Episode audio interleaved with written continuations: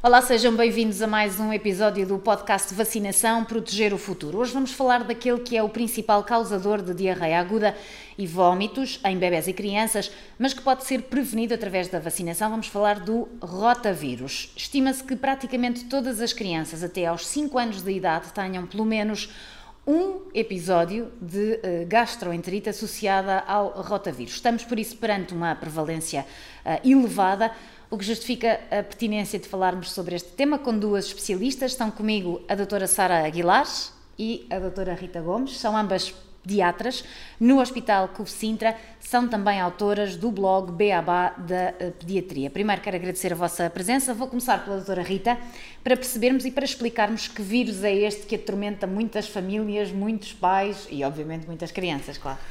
Olá Andreia, antes de mais, hum, então é assim, o o rotavírus, como a Andrea disse, é o principal agente causador de gastroenterite em Portugal. E não só em Portugal, mas também no mundo. E ainda representa uma importante causa de mortalidade. Uh, atinge principalmente uh, os bebés pequeninos e as crianças de forma mais grave.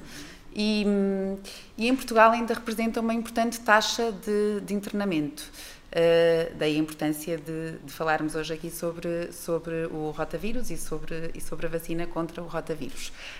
Um, em relação à transmissão, é um vírus que se transmite, a transmissão é principalmente fecal-oral, através do contacto com, das mãos com objetos eh, contaminados e, e manifesta-se eh, através de, de vômitos, diarreia, cólicas abdominais e muitas vezes está também associada a febre, embora a febre não seja muito, muito alta habitualmente. Claro. Já vamos falar com a doutora Sara, de facto, é que, de que forma é que as crianças se conseguem infectar mais, presumo que vamos falar muito de infantários, mas, por exemplo, em relação às formas mais graves da doença provocada pelo vírus, que podem levar ao internamento. Estamos a falar de situações de crianças que têm de ser internadas por quê e que tipo de tratamento depois têm de, de receber? É um vírus que está, está, associado, é o principal vírus associado a uma elevada taxa de desidratação. Portanto, Exatamente. as crianças ficam internadas principalmente pela desidratação.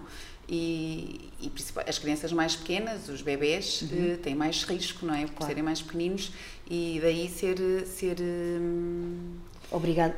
Ter a, a, haver a necessidade do internamento. É? Exatamente. É? Sim, posso só acrescentar aqui uma coisa. Por exemplo, claro. às vezes, só para terem uma ideia, os bebés chegam a fazer 10, 20 cocós, diarreias líquidas por dia. Portanto, e é um bebê assim pequenino. Desidratam, não é? Desidratam, um bebê pequenino, um bebê de 4, 5 meses a fazer este número enorme de dejeções, mesmo que esteja a mamar, não vai ser suficiente o leite claro. para, para, para, para fazer os líquidos, então por sim. isso precisam de ficar internados. E mesmo esse internamento não costuma ser muito prolongado, ou seja, é para repor de facto essa normalidade, de estabilizar a criança. Só que às vezes o problema é que mesmo depois da alta, às vezes as diarreias mantêm-se, estas diarreias podem chegar a durar 3 semanas, portanto Claro. Uh, é uma situação mesmo chata e depois... Já vamos falar da prevenção, vamos falar da, da vacinação. Doutora Sara, uh, onde é que normalmente estas crianças apanham estes vírus, não é? Pois é, estes vírus, é assim, este vírus é um vírus altamente contagioso. E normalmente as crianças apanham umas das outras. E onde é que elas vão apanhar é mais, mais, mais? É geralmente realmente nos infetários, nos infantários, Exato. nas creches. E portanto, quanto mais pequeninas as crianças entrarem para a creche, maior a probabilidade terão de contrair este vírus e de apanharem o rotavírus. Por isso é que seria importante fazerem a vacina as crianças com muito pequeninas, principalmente as crianças com muito pequeninas para o infantário. Mas também, não só estas que estão na, na creche, por exemplo, uma, os segundos filhos, portanto, quando já tem um irmão mais velho que frequenta a escola, portanto, uhum. o irmão Podem trazer da pode até nem ter grandes sintomas, mas o mais pequenino pode apanhar.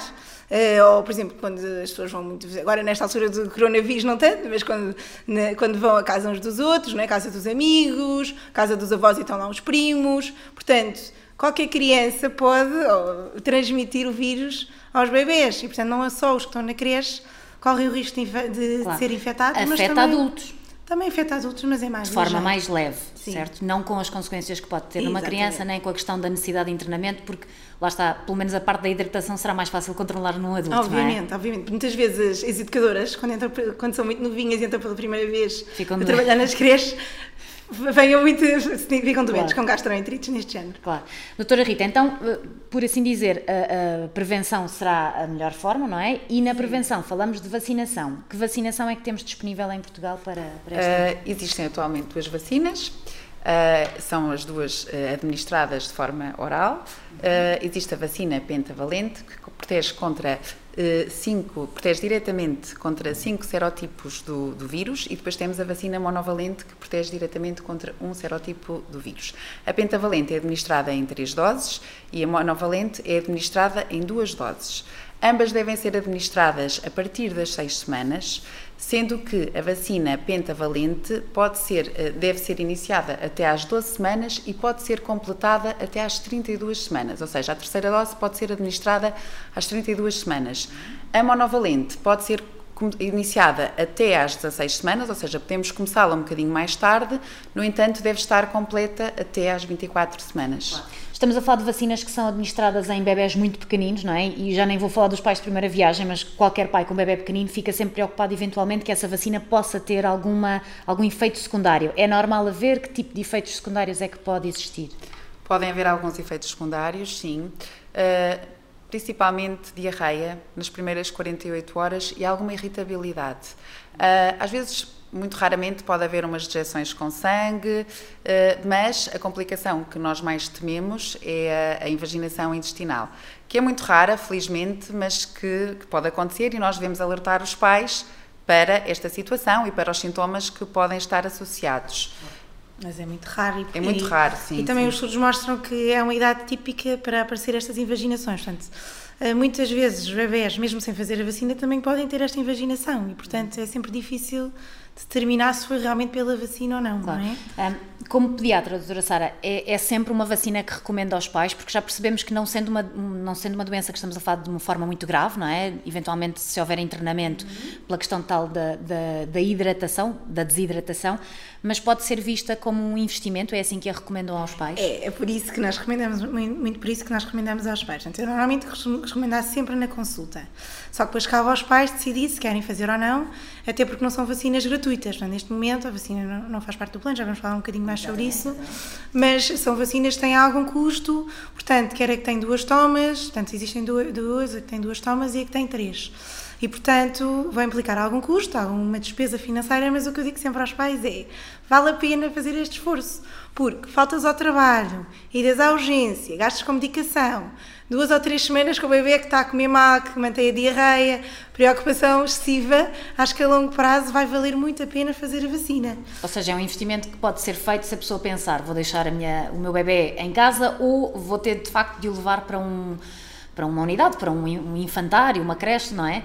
Podemos pôr essa, essas duas coisas na balança. Sim, é? aqueles pais que, que estão um bocadinho renitentes em realmente em gastar este, fazer este, este gasto, no fundo podem pesar um bocadinho isso na balança. Pronto, o meu, meu filho realmente vai ficar em casa até aos 3, 4 anos, não temos muito contato com, outros, com outras crianças, não tem primos, não tem irmãos mais velhos, está assim mais isoladinho numa redoma.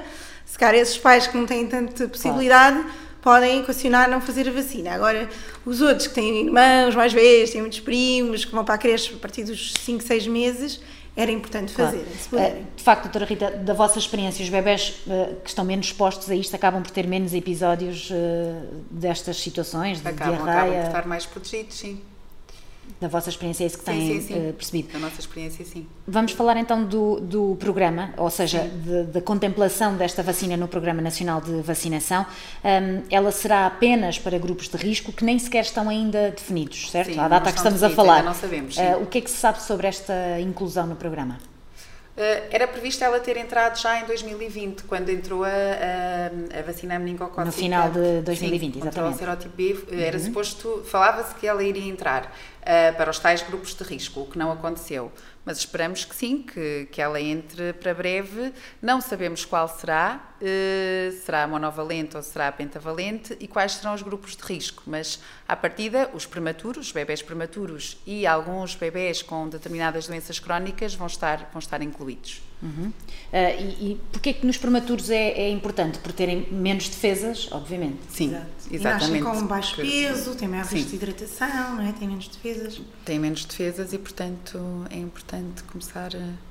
E essas crianças, mesmo esses dos grupos de risco que depois eventualmente levarão outras vacinas que constam no Programa Nacional de, de Vacinação, como é que é uh, ah, um, ah, como é que é conciliar essas vacinas todas? É absolutamente tranquilo, isso está tranquilo, estudado? Sim, sim, sim é feito de uma forma que não há uh, sobreposição, por assim dizer, não, não há não, não, efeitos secundários da conjugação de vacinas. Normalmente aproveitamos a ida, a, a, portanto, à, ao local onde vão fazer a vacinação à Sim. consulta, para fazer as vacinas nesse dia. Portanto, normalmente fazemos tudo junto. Portanto, normalmente no programa de vacina, nacional de vacinação, eles fazem aos 2, aos 4 e aos 6, as vacinas de todas. Sim.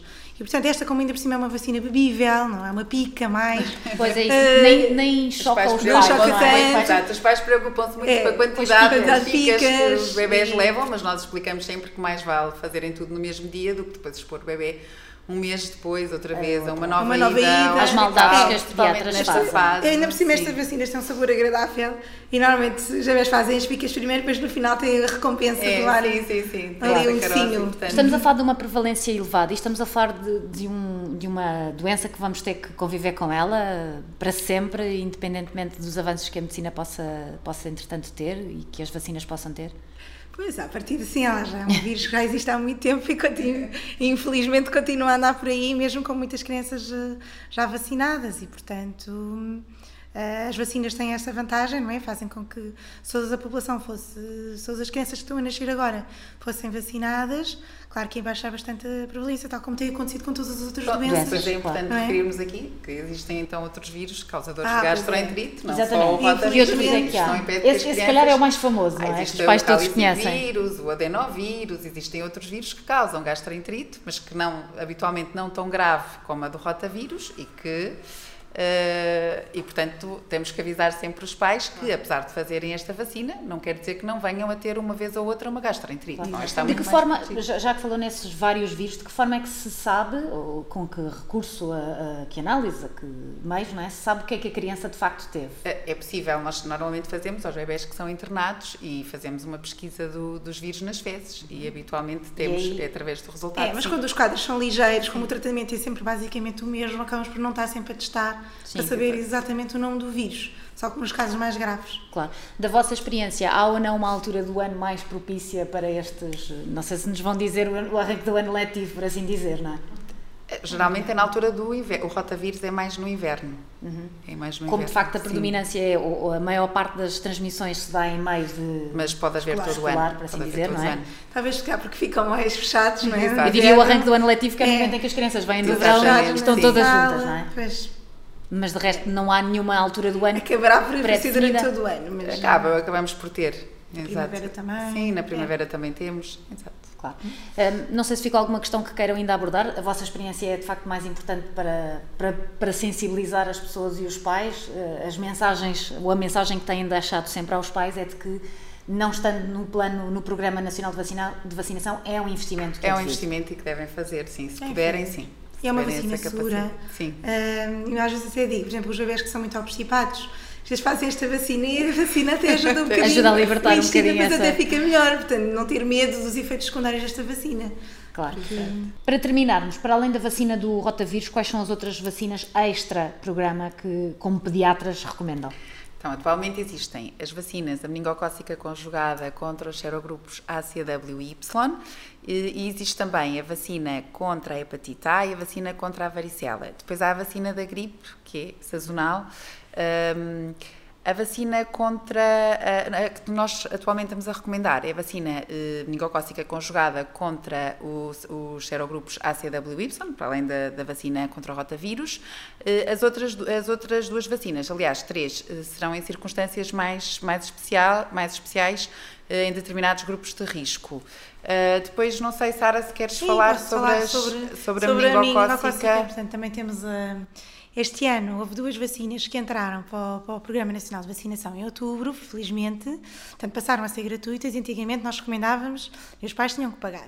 Mas isto tem que se começar por algum lado e essas vacinas foram só incluídas um, a partir de certas idades. Portanto, a, a da meningite B, ou seja, da meningocócica B, foi só para crianças que nasceram depois de 2019. Portanto, o que é que acontece? Todas as outras crianças mais velhas também estão em risco de apanhar esta meningite que é uma infecção horrorosa do cérebro, que pode dar sequelas gravíssimas. E, portanto, é uma, uma, uma, uma vacina que, quando eu vejo alguma criança sem ela, fica o coração apertado e, por favor, se conseguirem fazer esta vacina, façam. Um, portanto, essa vacina tem que ser os pais a comprá-la. É mais um investimento. Mais um investimento. Claro. Um, a outra é do HPV, para os rapazes, portanto foi incluída também a partir de outubro, mas só para os rapazes que nasceram depois de 2009. É uma vacina que é realizada aos 10 anos. Portanto, os adolescentes mais crescidos, se quiserem também estar protegidos contra este vírus, que é transmissão sexual, um, têm que comprar também a vacina. Claro, podem e devem, tanto rapazes Exatamente. como raparigas. Nós achamos que sim. Penso que tenha ficado tudo esclarecido. Doutora Sara, muito obrigada. Doutora Rita, muito obrigada. Este podcast de vacinação Proteger o Futuro fica por aqui. Falámos sobre a importância, a prevenção do uh, rotavírus. Da minha parte, até uma próxima oportunidade.